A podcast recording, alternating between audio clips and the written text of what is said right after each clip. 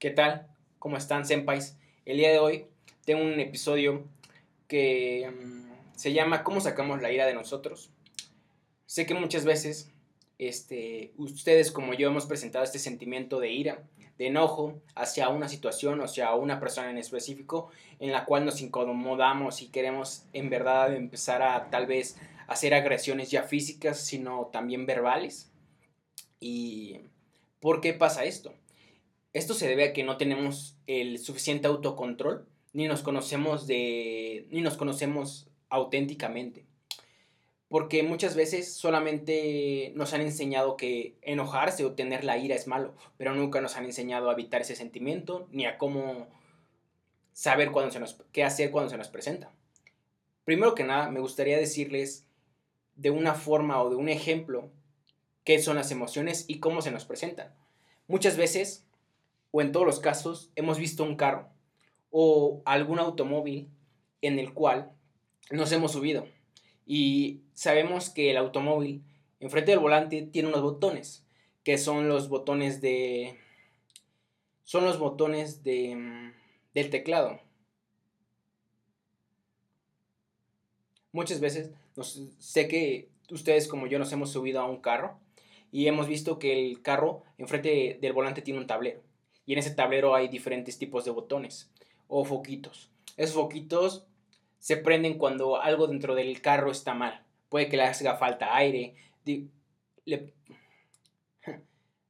Esos botones se prenden cuando algo dentro del carro está mal. Puede que le haga falta agua, puede que le haga falta aceite, puede que le haga falta servicio, puede que le falta le haga falta algo pero se, se prenden porque algo dentro del mismo carro está mal.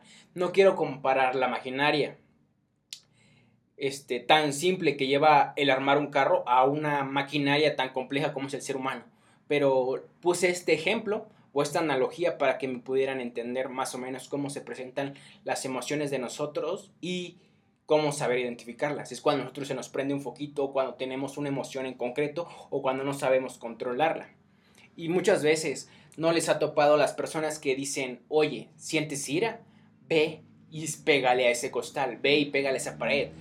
Este, haciendo boxe te quita. O hay otras personas que llegan y nos dicen, oye, ve, sube al cerro y empieza a gritar con todo lo que puedas y de, ah, pero, ¿sabes? O sea, no funciona. O llegan otras personas que te dicen, oye, ve y corre tanto hasta que ya no puedas, cánsate, cansa tu cuerpo, cansa tu alma pero cuando se recupere vas a llegar a la misma emoción en la cual ya estabas, o sea, no, no, no va a haber ningún cambio significativo. ¿Por qué? Porque lo que debes de hacer es controlar la emoción antes de que te llegue a ti, no después de que ya está dentro de ti, después de que ya te afectó, no después de que ya sucedieron diferentes cosas.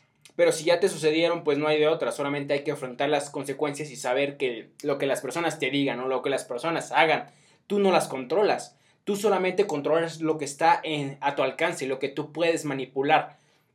Tú no puedes manipular que un carro te quiera chocar, tú no puedes manipular que otra persona se enoje con un comentario que dices, si no es ofensivo o no hiera a su, a su, a su, a su integridad. ¿Por qué? Porque muchas veces tenemos que tener cuidado con las, con las palabras que decimos, porque tal vez no usamos las, la dialéctica, porque la dialéctica es una palabra que me encanta, porque es una forma de comunicarse.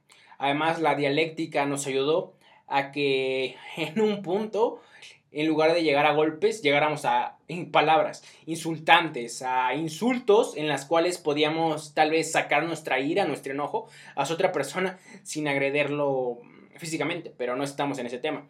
Estamos en el tema de que si las personas te dicen algo, no importa, o sea, depende de ti, si tú te lo crees, si tú te lo crees, cómo lo tomes. Porque recuerda que tu libertad empieza cuando tú la tocas la de tu prójimo. Tú no vas a poder saber si tus acciones, lo que digas o lo que haces puede afectar a otra persona. Tienes que tener bastante cuidado para poder ser cauteloso en lo que digas y en lo que pienses. No, no te estoy pidiendo que cambies ni que no seas quien eres. Sí, sélo, solamente con las personas adecuadas y con las personas que sepas que pueden sobrellevarla, porque no todas las personas van a pensar que tú ya lo sabes. Muchas veces es, es ilógico.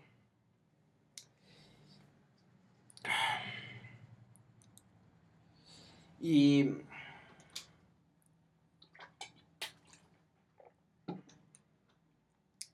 Y tú también tienes que hacerte responsable, porque una, una, buena parte de poder controlar nuestras emociones, es hacernos responsables de lo que sentimos, de lo que hacemos, porque muchas veces tal vez no sé si les ha tocado alguna vez en su vida, les ha, les ha pasado, de que quieren salir con sus amigos a tal vez al cine, a pasear, a hacer X o Y eh, cosa, y les dicen a los papás, oye pa, necesito el carro, oye pa, necesito dinero, oye, necesito el otro y tú le te dicen, oye, hiciste la tarea, ya hiciste tus deberes, y tú le contestas, no, no los he hecho, pero de una forma enojada. Entonces tu papá también se enoja y te dice, no, no vas a salir.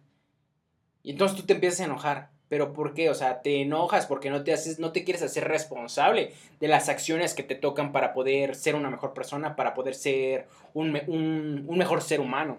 Tenemos que hacernos responsables de lo, de lo que hacemos, de lo que sentimos y de lo que vamos a pensar y de cómo lo vamos a conectar con las demás personas. Eso, eso me agradaría bastante. Y, y pues sí, solamente me gustaría anexar que, que muchas veces tenemos que hacer un proceso de retrotropía. ¿Qué es la retrotopía? La retrotopía es que pensar, pensar que las acciones que hacíamos antes o lo que así se hacía antes estaba mejor que lo que se hace ahora. O sea, tienes que pensar cómo te sentía, o sea, yo ocupo esta palabra para poderme referir a una emoción que ya has sentido que la traigas a tu contexto actual y que sepas que esa emoción no te va a hacer, no te va a ayudar, no te va a hacer mejor y pues no está bien tener esa emoción para que no llegues a cometer X o Y situación. A eso yo me quiero referir con hacer un proceso de retrotopía.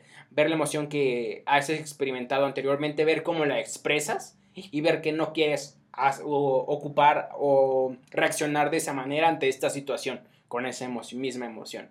Y pues hasta aquí el...